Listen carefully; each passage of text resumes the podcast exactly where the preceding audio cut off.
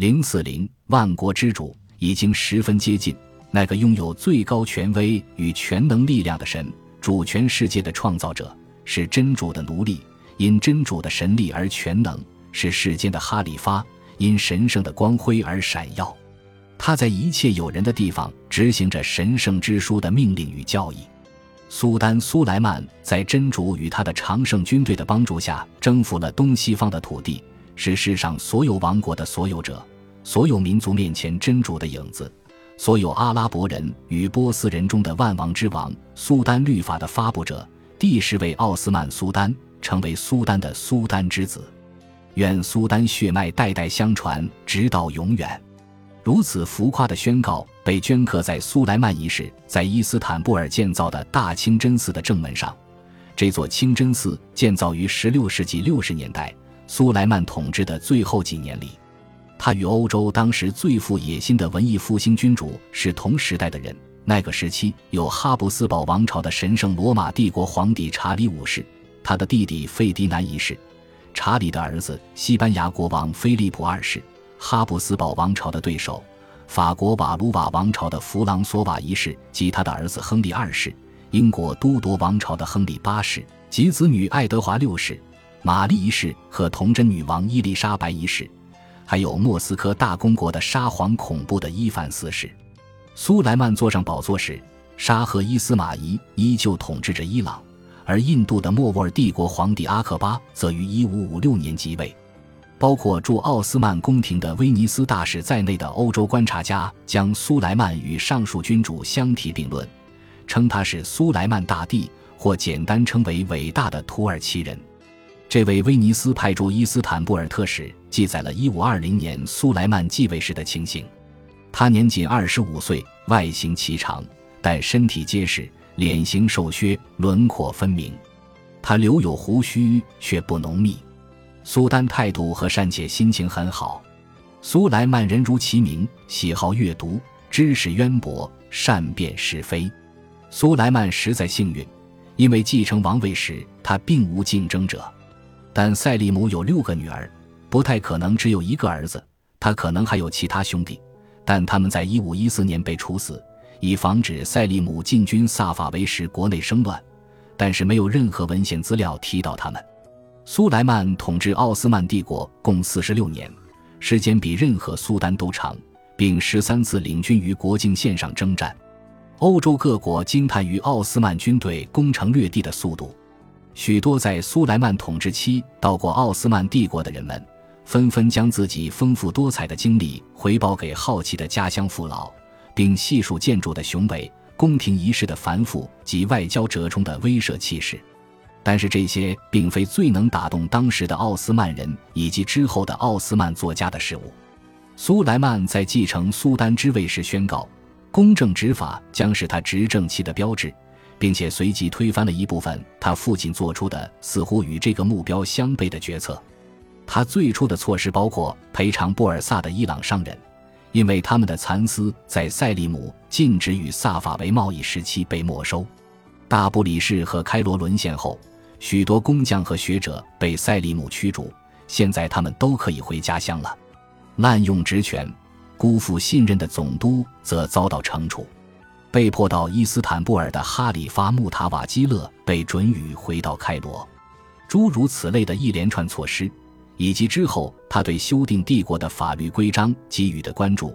使18世纪和其后的奥斯曼作家称苏莱曼为卡努尼即立法者。大帝及立法者的名号点出了欧洲人和奥斯曼人对苏莱曼统治时期认知的差异，但是他们也表明了苏莱曼统治不同时期的不同特点。从他继位开始，直到一五三六年处死之友大维齐尔·易卜拉欣帕夏，苏丹过的是一种引人注目的公众人物生活。在此后三十年统治岁月里，直到一五六六年过世，他却保持低调，极少露脸。他的臣民或外国访客都很难见到一面。一五五三年，一名威尼斯驻伊斯坦布尔特使记录道：“现已不再喝酒，因为疾病。”他只饮白水，大家都知道他非常公正，只要有准确真实的案件细节，他从不冤枉任何人。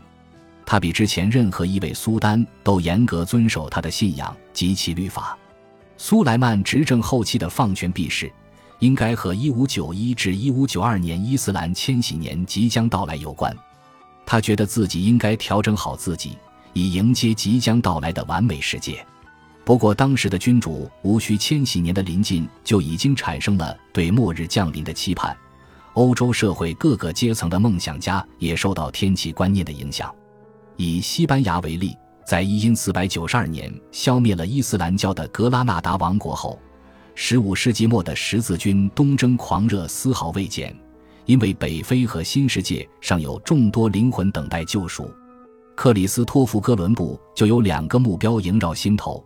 一是要从穆斯林统治下收复耶路撒冷，二则是要让天主教一统世界。他视自己为世界末日的救世主。